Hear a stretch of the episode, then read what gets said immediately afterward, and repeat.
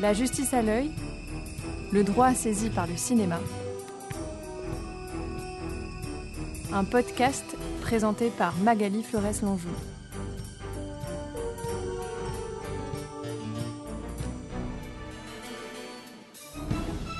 Bonjour à toutes et à tous. Nous poursuivons notre exploration de la vérité d'Henri-Georges Clouzot pour essayer d'en extraire là ou les vérités. Et nous sommes toujours en compagnie de Christine Baron, professeure de littérature comparée à l'Université de Poitiers. Bonjour Christine. Bonjour Magali.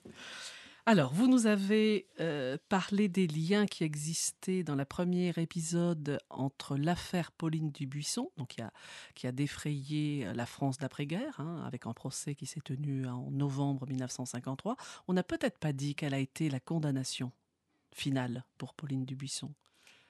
Pauline Dubuisson a été condamnée aux travaux forcés à perpétuité. Euh, en réalité, euh, elle était libre deux ans avant la sortie du film de Clouseau en 1960, donc elle a été libérée en 1958. Euh, et, pour bonne conduite Pour bonne conduite, mais elle a pris, si j'ose dire, le maximum. Voilà, elle a pris le maximum. vous l'avez un petit peu évoqué dans, dans la première émission. le jury était quasi exclusivement composé d'hommes à l'exception d'une jurée femme. Oui. Euh, alors, il n'y a pas grand-chose à dire sur cette jurée femme. En tout cas, euh, dans, son, dans son livre, euh, Philippe Génada en parle très peu. Il dit simplement qu'elle ne s'est pas jointe à l'espèce d'indignation générale ou de, de condamnation unanime de, de, Pauline Dubuisson, qu'elle a fait preuve d'une attitude plus modérée et peut-être plus, plus humaine à mmh. l'égard de, l'accusé. Voilà, ce qui est intéressant, c'est que cette affaire Pauline Dubuisson a non seulement, et vous nous l'avez exposé précédemment, euh, attiré le public. Hein. Il y avait foule pour assister à son procès à l'automne devant la cour d'assises de Paris. Il y a eu euh, foule également de journalistes pour couvrir ce procès, donc alimenter la curiosité du grand public. Et puis euh, le film de Clouseau, donc qui est sorti en 1960 avec dans le rôle principal de Dominique Marceau. Donc ce n'est pas Pauline Dubuisson, mais il y a quand même quelques réminiscences de la vraie Pauline Dubuisson, donc interprétée par Brigitte Bardot. Et il y a eu plus récemment toute une série d'enquêtes qui ont été faites par des journalistes, par des romanciers et c'est peut-être de ça dont on va euh, commencer à parler. Alors, vous avez déjà cité à plusieurs reprises Philippe Génada. Est-ce que vous pouvez un petit peu le, situer, le présenter aux auditeurs? Alors, tout d'abord, euh, donc Philippe Génada est un, est un écrivain c'est un euh, quelqu'un qui, depuis quelques années, s'est orienté euh, délibérément vers l'enquête judiciaire, notamment avec la publication récente de Au printemps des monstres, qui raconte euh, le meurtre d'un enfant, également dans les années 60. Et son parti pris d'écriture est un parti pris documentaire. C'est-à-dire que d'emblée, il s'oppose à ce qui existe déjà sur l'affaire Pauline Dubuisson. donc plusieurs, euh, plusieurs textes de Jean-Marc Fitter, La Ravageuse, qui est une sorte de, comment dire, de documentaire romancé, mais enfin très très très romancé, qui date de 1991. Il y a également de Serge Jacquemart aux éditions du Fleuve Noir, donc c'est tout un programme déjà en soi. L'affaire Pauline Dubuisson dans ces mêmes années, je crois en 92. Et puis euh, enfin en 2014, euh, de Jean-Luc Seigle, Je vous écris dans le noir, qui reprend les premières lignes de la lettre que Pauline Dubuisson, lorsqu'elle effectue, lorsqu'elle fait une tentative de suicide au moment de, son procès, adresse au président du tribunal, hein, dont les premiers mots sont Monsieur le Président, je suis obligé de vous écrire dans le noir car je ne veux pas allumer ma veilleuse, je ne sais pas si vous pourrez me lire, je ne refuse pas d'être jugé, mais je refuse de me donner en spectacle à cette foule qui me rappelle très exactement les foules de la Révolution, il m'aurait fallu un huis clos. Oui, le procès de Pauline Dubuisson va être retardé de, quelques semaines, puisqu'effectivement, elle a tenté euh, d'attenter à sa vie. Oui. Est-ce que l'on va retrouver également dans le film euh, de Clouseau, oui, et je dirais que dans le film de Clouseau, si je peux employer cette expression, elle attend à sa vie avec succès. Mmh. C'est-à-dire que la, le procès, euh, l'instruction, enfin la, la procédure s'éteint euh, du fait de la mort euh, en prison de, du personnage de Dominique Marceau. Voilà, mais on retrouve le même mode opératoire. Oui, oui. Ah. C'est-à-dire qu'elle se taille les veines avec un éclat de miroir qui d'ailleurs va servir d'affiche au film. On la voit, on voit le visage de, Brigitte Bardot à demi dans cet éclat de miroir, comme s'il s'agissait d'une vie brisée, d'une vie coupée en deux, euh, par euh, ce geste terrible qu'elle euh, commet contre, contre son amant Félix. Mm. Alors, dans l'affaire Pauline Dubuisson, donc on va jusqu'au bout avec, vous nous l'avez dit, cette condamnation aux travaux forcés à perpétuité. Dans le film de Clouseau, qui s'inspire de cette affaire judiciaire, mais qui la remanie. Alors, il la remanie avec ses, co-scénaristes à la fois pour éviter d'être poursuivi éventuellement parce qu'il aurait mis, mis en scène une histoire réelle, mais aussi parce qu'il se nourrissait de toute une série d'affaires judiciaires.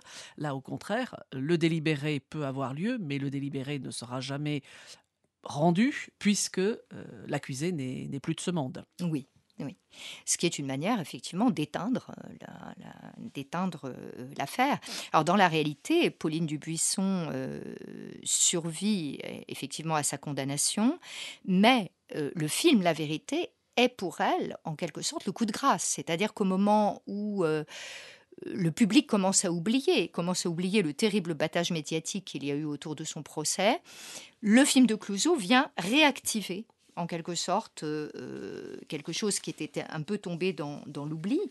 Et euh, pour elle, c'est vraiment, c'est terrible parce qu'elle est à nouveau la proie des journalistes et à ce moment, elle va prendre la décision de partir, de s'installer à Essaouira, dans un dispensaire où elle va exercer quelques années, ayant changé de nom et de prénom. D'ailleurs, elle prend son deuxième prénom qui est André et elle sera malheureusement là aussi rattrapée par des magazines qui évoquent l'affaire des années après. Elle est reconnue par ses collègues et elle se donnera la mort euh, en 1963. Voilà. Donc nous sommes ici avec un, retour euh, sur l'affaire Pauline Dubuisson de la barre de, Philippe Génada. Est-ce que vous pouvez nous expliquer un petit peu comment il a opéré dans son récit? Alors tout d'abord, euh, Philippe Génada, euh, euh, évoquant ceux qui l'ont précédé dans cette exploration de la vie de Pauline Dubuisson, souhaite se démarquer d'eux. Il s'agit moins finalement de raconter l'histoire de Pauline Dubuisson et son procès que de la réhabiliter. J'essaie de la comprendre, dit-il dans la préface, comme une espèce de leitmotiv. Ce qu'il faut surtout, pour parler technique, c'est que je n'invente, je ne truque rien, parce que là, elle a eu sa dose.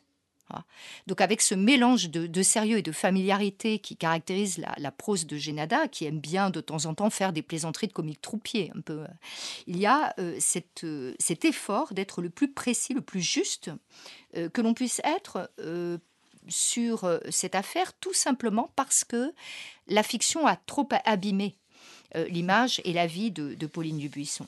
Alors je voulais juste faire une précision sur le, mm, ajouter une précision sur le, sur le titre euh, de son ouvrage, La Petite Femelle. Euh, la petite femelle est extrait en fait non pas du film La Vérité comme on pourrait s'y attendre, mais c'est une réplique d'un film de Claude Autant-Lara, En cas de malheur, qui est un peu antérieur à La Vérité de, de Clouseau, ou Brigitte Bardot qui tient le rôle principal, qui est entretenue par un vieil avocat joué par Jean Gabin, qu'elle trompe avec un étudiant en médecine, donc là aussi il y a euh, quelques similitudes avec l'affaire du buisson, déclare à un moment du film Je suis une petite femelle, il faut me laisser faire ce que j'ai envie. Ah, pour la syntaxe, je cite euh, textuellement euh, ces propos. donc voilà, je suis une petite femelle, il faut me laisser faire ce que j'ai envie, et c'est bah, très exactement cette revendication de Pauline Dubuisson, qui est une revendication féministe que met euh, en scène Philippe Génada comme quelque chose qui aujourd'hui est légitime, mais qui, dans les années 50, pose, pose problème. il euh, va citer d'ailleurs quelques propos d'anthologie euh, des, membres de ce, tribunal, qui sont tous des membres masculins. Euh, sur euh, euh, les ambitions de, Pauline Dubuisson. il va citer également des, des témoins qui ont défilé à la barre et l'hostilité des amis de, Félix apparaît. Guy Ledoux, par exemple, c'est une fille aimant à se montrer à l'égal de l'homme. Et Philippe Génada d'ajouter, effectivement, elle manque pas d'air. Oui, ce sont ses commentaires, c'est cette, cette mise en scène de lui-même aussi qui, donne toute sa saveur à, ses récits. Oui. Outre le travail euh, d'enquête sur les archives judiciaires et policières euh, qu'il a, qu'il a menées de front oui. et qui nourrissent son, son récit. Oui, alors il y a à la fois ce travail d'enquête et une chronologie extrêmement minutieuse des événements qui conduit parfois d'ailleurs l'auteur à avouer que sur certains épisodes il est dans, l'incertitude. Pauline Dubuisson a-t-elle été parce qu'elle fréquentait euh, des soldats allemands, parce que professionnellement son père euh, l'emmenait euh, avec lui quand il allait à la commandanture, puis il la laissait négocier les contrats toute seule, très jeune. il s'interroge sur le fait qu'elle a été ou pas une femme tondue. Hmm. il est vrai que lorsqu'elle arrive pour passer son baccalauréat dans la région de Lyon, elle a les cheveux très courts ce qui est assez, ce qui est assez peu habituel dans les années, dans les années 50. Euh, enfin dans, les, dans, la, plutôt dans la fin des années 40. Hein. Et puis, euh, il, euh, il accompagne aussi son personnage, c'est-à-dire qu'il ne se, livre pas, il se livre pas uniquement à un travail d'archive, mais comme dans Au printemps des monstres, il occupe les mêmes espaces que son personnage. Il va sur les lieux du crime, il s'y rend, et euh, dans l'écriture même, et alors cette fois-ci, paradoxalement, cette démarche documentaire le conduit à investir de façon fictionnelle mmh. les scènes. Ah, là, je, cite la scène du crime, une nouvelle fois, elle monte les étages à pied, je me glisse derrière elle, je compte les marches, c'est long et dur, faut dire que j'ai 26 ans de plus que Pauline. Ah. Euh, Félix ouvre croyant que c'est son colocataire qui revient. Mmh, il se glisse derrière son personnage, littéralement. Il se met en scène. On va peut-être écouter un extrait du film de Clouseau, La vérité. Bon crin-crin. Tout de suite, vous courez à la facilité. Vous ne voyez dans Paris que l'animation des quartiers de luxe. Vous vous laissez éblouir par tout ce qui est factice. L'étalage de l'argent, l'éclat des boutiques. Pas longtemps. En effet. Très vite, vous délaissez les Champs-Élysées pour la rive gauche. Oh, vous n'y cherchez pas le recueillement, le contact avec une jeunesse studieuse. À l'ombre de nos facultés, vous découvrez les cafés, la turbulence, le débraillé physique et moral, l'atmosphère douteuse, la familiarité de mauvais aloi qui règne là. Cette promiscuité qui autorise tout vous semble pleine de promesses. Les avances les plus brutales ne vous déplaisent pas, au contraire. Pardon. Hum, mignonne. Au lieu d'en être choqué, vous vous sentez à l'aise dans ce milieu dissolu. Que vous y épanouissez. Et tout de suite, vous liez connaissance avec ceux qui vont devenir vos amis. Merci. Vous avez trouvé votre climat. Tous les jours, tous les soirs, vous reviendrez là. Au milieu de ceux que vous appelez les autres parce qu'ils sont vos pareils. Les autres comme vous. Alors, ce second extrait, Christine Baron, qu'est-ce que vous pouvez nous en dire? Euh, je crois qu'on a une sorte, par le président de la Cour, de résumé de la vie euh, du, personnage de Pauline, euh, qui est assez... Dominique, ici. De, Dominique, pardon, qui est assez... Assez, assez évocateur. Tout d'abord, elle, elle quitte l'appartement qu'elle partage avec sa sœur, qui, elle, étudie le violon, qui est très studieuse et qui, elle lui souhaite d'ailleurs bon crin-crin, de façon très ironique. Et puis, euh, et puis elle erre dans Paris et elle fréquente tous les lieux qui, euh, pour les membres de la cour, sont des lieux de perdition. Parce que pour une femme, aller seule au café, euh, à cette époque, c'est ça n'est pas encore évident. C'est pas une démarche, disons, considérée comme celle d'une personne respectable. Respectable, voilà. Donc elle fréquente les cafés, les cinémas, les lieux de... et, elle aime qu'on lui fasse des, des compliments. Euh, beaucoup de, scènes, d'ailleurs, euh, insistent sur euh, ce goût de la séduction de, Pauline. Ah, de Pauline, enfin dans le film plutôt Dominique. je pense notamment à la scène au Spoutnik, lorsqu'elle est employée au vestiaire et qu'elle se met à danser avec un des, une des personnes qui, qui fréquentent la boîte de nuit. Donc c'est quelqu'un qui aime s'amuser et euh, tout cela est mis en évidence et évidemment porté, euh, porté à son débit par, euh, par la Cour. Elle est une personne de mauvaise vie. Tout confirme finalement un tableau moral qui, est, qui ne peut qu'expliquer le, geste. et son insouciance, son parasitisme social sont vraiment soulignés. C'est d'ailleurs, selon l'expression de l'époque, hein, tout, tout, cela, les le café, le cinéma, les hommes, c'est le signe d'un dévergondage. Oui, d'un délabrement moral. Ce qui est intéressant dans, dans, dans cet extrait, c'est la façon avec laquelle Clouseau va euh, mettre en scène cette séquence. C'est-à-dire que l'on a superposition d'images et d'une voix. La voix, vous l'avez dit, c'est la voix du président de la cour d'assises. Donc il est en train de dresser le, le portrait moral peu flatteur euh, de l'accusé. Mais pendant qu'il est en train d'aligner toute cette série de, de critiques négatives, on voit les images, par un phénomène de flashback, les images euh, de cette jeunesse euh, donc qui est passée des Champs-Élysées surtout à la rive gauche, et puis la, la rencontre avec euh, les étudiants de la rive gauche, son intégration dans, dans, dans, leur groupe, les discussions qui peuvent naître, les, les, les, les ébauches de fleurs ou de flatteries dans un premier temps. voilà. Et donc là, on a ce qui est intéressant, c'est que ce cinéaste qui est considéré comme le cinéaste de la qualité française, c'est le cinéaste des studios. Hein. Oui.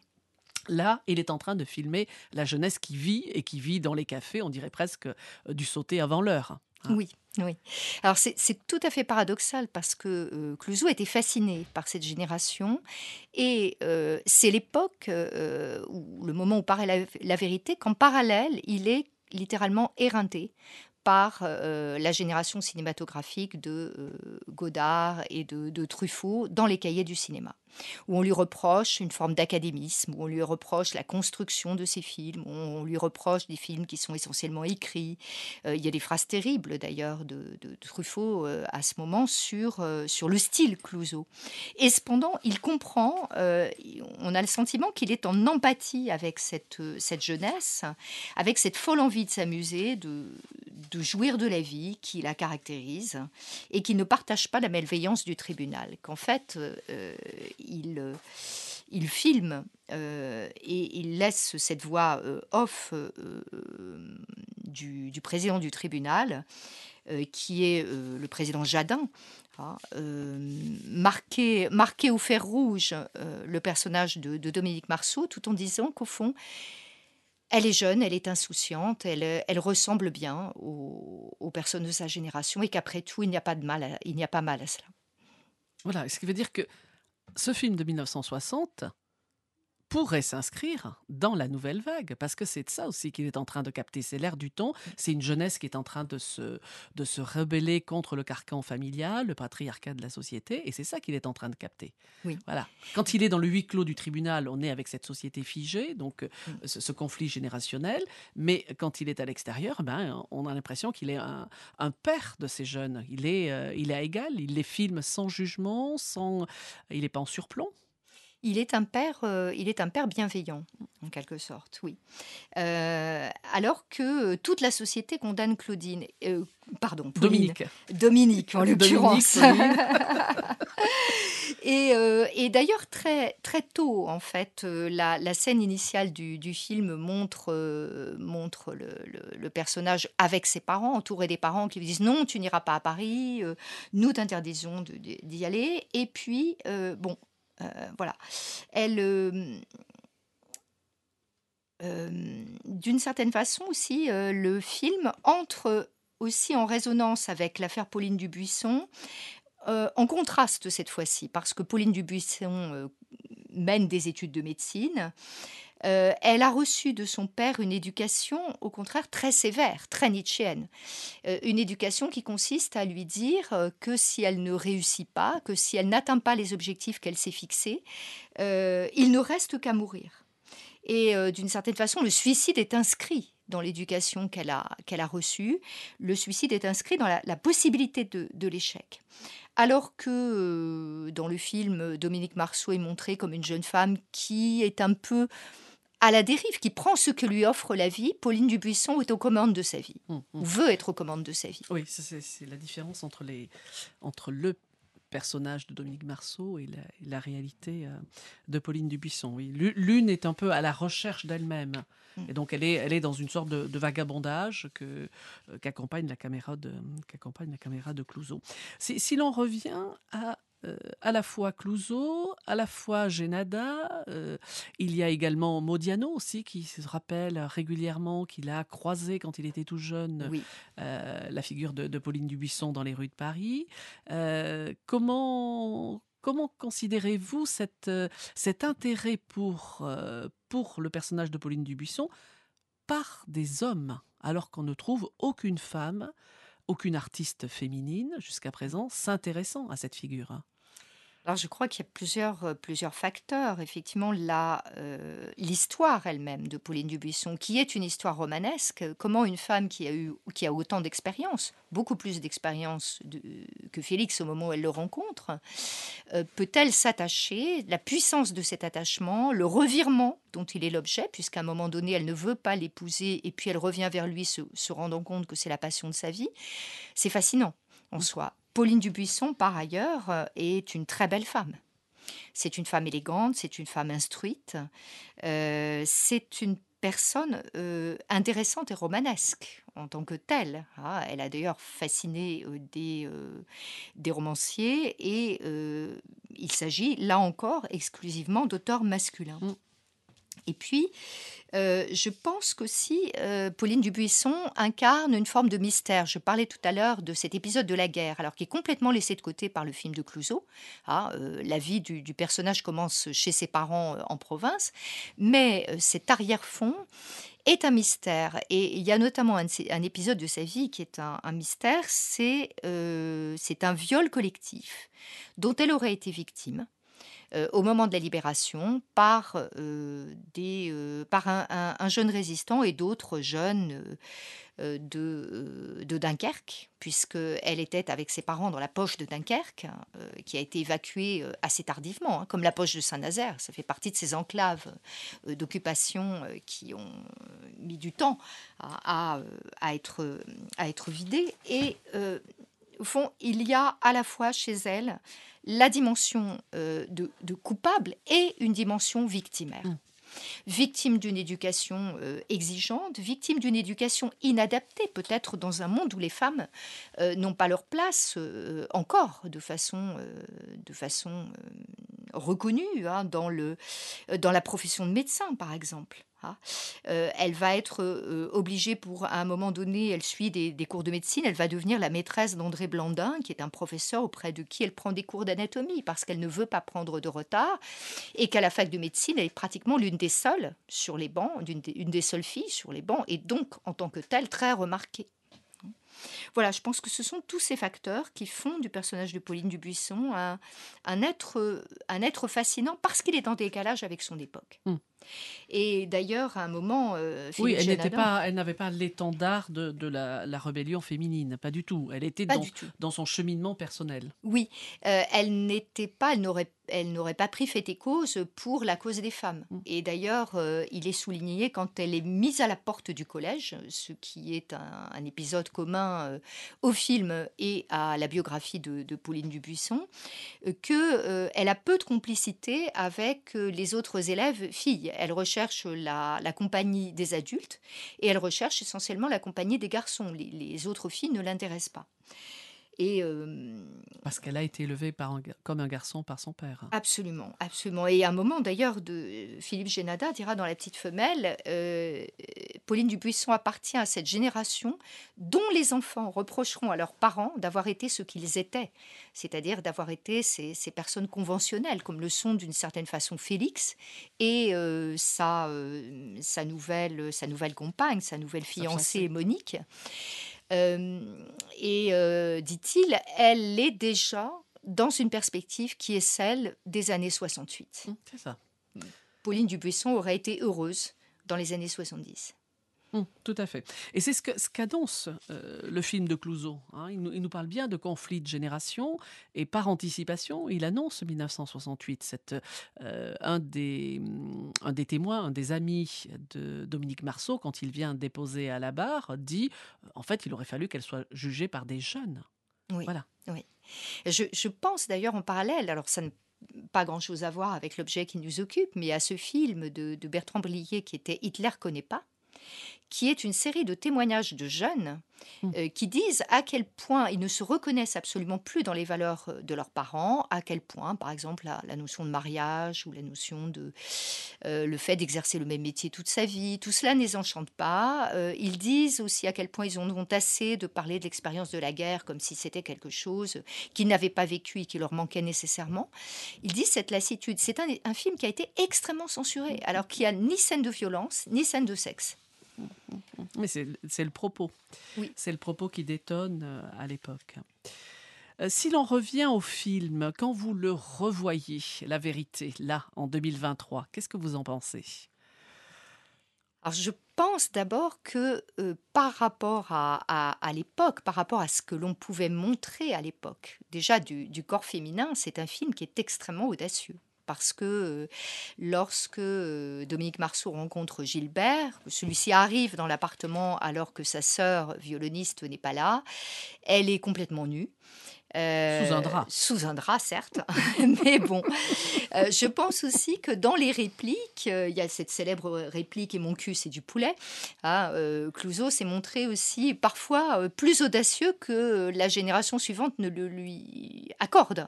Hein, euh, Dans la, façon de, filmer les corps, dans la façon de, euh, filmer aussi les, sentiments ou, l'absence de sentiments. La façon, par exemple, euh, je pense encore à cet épisode du bal, du bal au Spoutnik, qui était un épisode réel pour le coup de la vie de, de Pauline Dubuisson, épisode de, de ce bal de la Croix-Rouge, où Félix, en 1948, espère reconquérir Pauline, et où elle danse avec d'autres en le narguant. hein. Alors, c'est aussi plein d'échos, ce film. C'est euh, en écho à euh, cette scène où euh, Bardot danse dans Et Dieu créa la femme. Donc Le il y a tout un mambo. aspect. Voilà, le fameux mambo. Il y a tout un côté métafilmique Tout à fait. euh, qui, est, qui est vraiment très, très intéressant. Et euh, je, je pense que c'est tout cela qui nous frappe aujourd'hui, en même temps que euh, l'archaïsme. De la, du une forme d'archaïsme du rituel judiciaire de, l'époque, de la façon de, s'adresser à, euh, à, la, prévenue, de condamner euh, son attitude. Euh, et puis, ce qui frappe aussi dans ce film, même si l'angle vendeur et voyeuriste de la presse n'est pas présent, hein, oh, c'est si, tout de même, hein, parce que dans le premier peu, extrait, oui. on voit quand même que la presse est là. hein. Là, C'est la Oui. presse écrite, bien sûr, mais elle est là, elle est, euh, voilà, elle, est- elle est, elle est prête à bondir, Mm. prête à bondir sur l'accusé, prête à bondir sur son stylo pour prendre des notes. Elle est, elle est là en train de regarder le jeu des deux avocats, puisqu'ils sont en scène aussi. Mm. Non, il y a quand même ce- cet aspect-là, euh, tout de même, oui. Oui, c'est cette, euh, cette sorte de malveillance, en Mmh, fait, mmh, qui, euh, qui nous saute au visage. Mmh, Et euh, cette malveillance contre ce qui représente tout simplement, euh, chez des jeunes, la force, les forces de la vie. Les forces de la vie contre le, le- vous l'avez dit, hein, une certaine forme de, de rituel judiciaire, mais c'est surtout un- un- des personnages qui sont engoncés dans des rôles et quasiment qui sont à côté de la vie, qui sont presque morts. hein. Oui. Euh, Quand on voit ce- ce- dans la première scène ce défilé des, des jurés, euh, euh, voilà, on sent, on sent des gens hors d'âge. Voilà. Oui. Et d'ailleurs, euh, le, le scandale, euh, ce qui va provoquer le scandale dans le film, c'est cette scène au cours de laquelle Dominique Marceau dit Vous êtes morts, vous êtes tous morts. Et à ce moment-là, le président dit Mais évacuez la salle, c'est scandaleux. Et donc, il met, il met fin à cette journée du procès, à l'issue de laquelle le personnage, en tout cas dans le film, se donne la mort. Mm, mm, mm, tout à fait. oui, oui. Vous parliez de métafilm. Trouver le personnage du, de l'amoureux qui, euh, de, Dominique Marceau a été un petit peu compliqué. Est-ce que vous en avez entendu parler? Alors, je sais que plusieurs acteurs ont été contactés.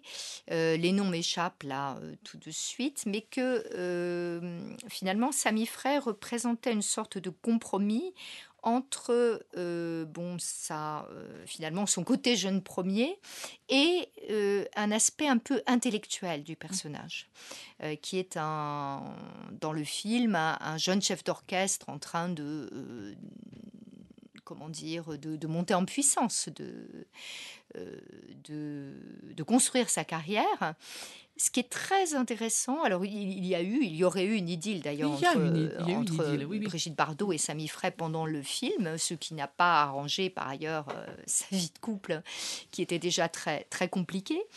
Euh, mais euh, donc ce personnage représente effectivement un, compromis entre l'intellectuel et le jeune premier, euh, le jeune premier traditionnel. Avec, avec finalement cette, cette résonance dans le, texte de Génada, avec le, regard que les autres portent sur le couple. Lorsque Pauline Dubuisson rencontre à la fac de Lille Félix Bailly, euh, tout le monde les admire. Ils sont bien assortis, euh, dit-on. Ils sont beaux. Euh, ils, Et d'une autre manière, culturellement, ils ne sont pas bien assortis du tout, puisque Dominique Marceau ne s'intéresse en rien à la musique classique, mais qu'en revanche, elle va ve- revenir dans le film vers, vers Gilbert à travers un épisode que je trouve très intéressant. Elle passe devant un magasin de télévision et elle l'aperçoit en train de diriger un orchestre. Et euh, au fond, tout à coup, euh, elle voit le, le personnage public de Gilbert. Gilbert, en tant qu'individu privé, en tant que euh, petit jeune homme, l'intéressait moyennement. Elle l'a fait attendre avant de devenir sa maîtresse, beaucoup. Et là, tout d'un coup, elle prend conscience de cette dimension, de sa dimension sociale, de sa dimension artistique, de ce qu'il est en train de devenir. Et tout à coup, euh, ça provoque en elle ce, ce revirement qui va la conduire à lui rendre visite une première fois et à avoir à nouveau une rela- relation sexuelle avec lui, ce qui sera nié d'ailleurs par, euh, par euh, l'entourage hein, de, de Gilbert au procès. C'est un épisode également qu'on retrouve dans la biographie de Pauline Dubuisson, c'est-à-dire qu'elle lui rend visite à Paris et effectivement ils passent la nuit ensemble, la logeuse témoigne. Hein, elle arrive vers 19h et le lendemain matin, euh, ils repartent ensemble. Et ce n'est pas la blonde fiancée, c'est une autre, aux surprises.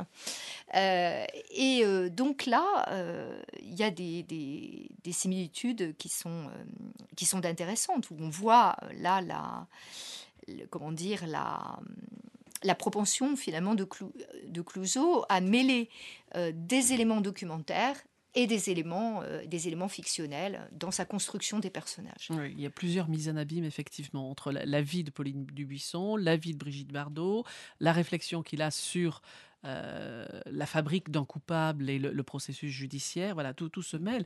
Et quand vous parliez de métafilm, euh, quand on pense à la, scène dont on a parlé, Brigitte Bardot nue sous le drap, en train de, de se déhancher en musique, euh, bah, ça renvoie au film qu'elle tournera quelques années après, qui est un de ses grands films aussi, c'est Le Mépris de Godard. Oui, Voilà. tout à fait. Voilà, donc là, euh, avec la, la séquence qui avait été exigée par les producteurs euh, états-uniens.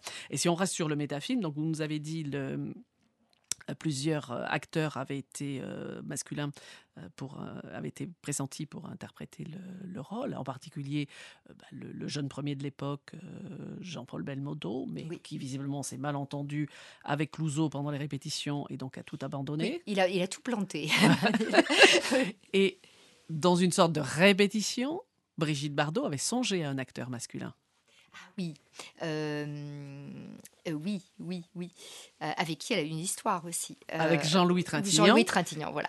qu'elle avait rencontré sur le tournage de Et Dieu crée la femme, et pour lequel elle avait abandonné son mari de l'époque, donc Roger Vadim, pour euh, vivre une histoire d'amour avec Jean-Louis Trintignant. Mhm.